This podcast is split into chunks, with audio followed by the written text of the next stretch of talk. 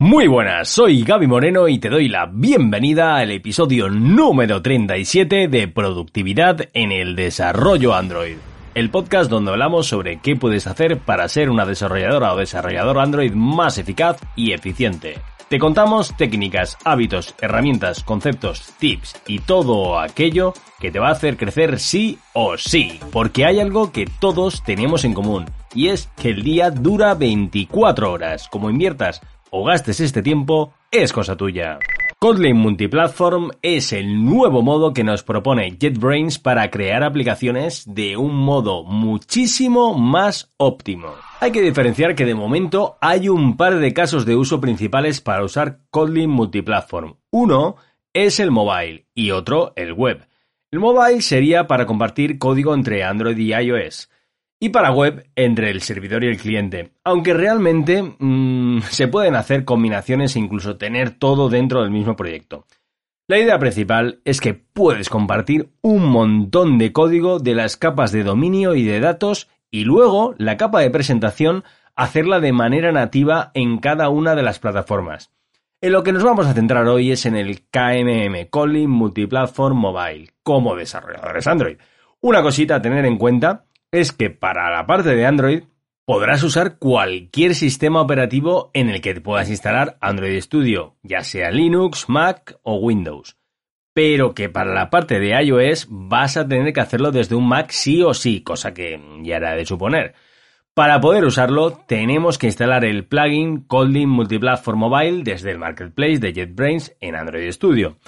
Una vez lo tengas instalado, cuando vayas a crear el nuevo proyecto, en lugar de usar la típica plantilla de Empty Activity o la que sea, seleccionas la de Kotlin Multiplatform Mobile Application. Esto te va a generar algo así como tres módulos. Uno para Android, el otro para iOS y el que queda para el código compartido entre ambas. Esto me recuerda a una app que hice hace tiempo que era para Android TV, en la que tenía un módulo para la tele, otro para la aplicación móvil, que también formaba parte del sistema, y otro para precisamente el código compartido entre ambas apps. La idea súper alto nivel es muy parecida. Comentarte que, a grosso modo, el modo en el que se pueden hacer comportamientos compartidos entre ambas plataformas y que tengan una implementación particular en cada una de ellas es una solución que recuerda muchísimo a lo que vendría a ser una interfaz con sus implementaciones. Ya que tenemos, por un lado, el expected y por el otro el actual. Expected sería como el contrato, la interfaz y actual la implementación de esa interfaz. Es decir, que en el common tenemos el actual y en cada una de las partes de la plataforma, tanto Android como iOS, tendremos el expected. Esto es lo que he entendido yo, pero si ves que sabes explicarlo mejor, tienes los comentarios para poder hacerlo. Te lo agradecería un montón y seguro que nos ayudas a todos a entender esto mejor. Bueno, que ni cabe decir que para los desarrolladores Android que estamos encantados con Kotlin, esto es una solución maravillosa. Y además, como sabes, Swift y Kotlin se parecen muchísimo más de lo que se parecían Java y Objective-C por lo que también la curva de aprendizaje para los desarrolladores de iOS es muy suave.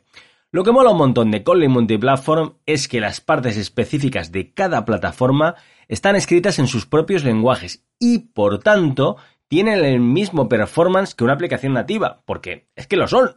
Por lo tanto, una de las mayores desventajas que tenían las plataformas híbridas, que era el bajo rendimiento con ciertas funcionalidades como por ejemplo apps que usan la cámara, los mapas, etcétera, con Kotlin Multiplatform se soluciona. Vamos, lo mejor de ambos mundos. Es interesante destacar que esto está en fase alfa, por lo que es de esperar que hayan aún bastantes cambios hasta que sea estable.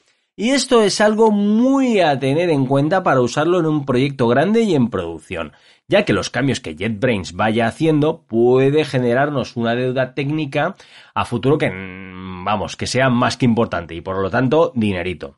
Pero por otro lado, también ten en cuenta que la idea general de este framework es precisamente todo lo contrario, ya que por definición nos ahorra tiempo y por ende dinero, porque estamos centralizando las partes comunes de nuestra capa de dominio y de datos. En resumidas cuentas, Si usas el mismo código para realizar algo, lo que sea, y esto mm, es compartido por las distintas plataformas, por ejemplo, las de Android y iOS, en este caso particular, estás haciendo uso del patrón Single Source of Truth, donde nos ahorraremos un montón de tiempo al implementar y sobre todo al mantener las funcionalidades. Además de, por supuesto, ser muchísimo menos propenso a errores aunque todo pinta súper guay, hay que tener en cuenta siempre de que no es una versión estable aún. Si has trabajado con Dynamic Features, sabrás a lo que me refiero. Vamos a ver, como conclusión, yo personalmente empezaría como mínimo a hacer pruebas y jugar un poco con todo esto, porque es probable que los tiros vayan por aquí. ¿A qué me refiero con esto? ¿Quieres crecer como desarrolladora o desarrollador Android? Suscríbete en iBox a Productividad en el Desarrollo Android. Es decir, hace poco más de 10 años empezó el boom de mobile con Android y iOS a la cabeza. Una buena salida profesional en aquel momento era especializarse en una de estas dos plataformas. Pero todo está en constante evolución y yo le veo muchísimo sentido a que esta, digamos, nueva manera de construir aplicaciones se extienda cada vez más y por ello dominarla nos va a hacer profesionales más competentes. La idea de Kotlin Multiplatform es de cajón buenísima. Solo falta que llevada a la práctica cumpla lo que se espera de ella. Cuéntame si quieres en los comentarios qué opinas tú sobre este nuevo paradigma para crear aplicaciones. Muchísimas gracias por estar al otro lado del transductor acústico. Si quieres ayudar a que lleguemos a más gente, comparte y habla del podcast a tus contactos.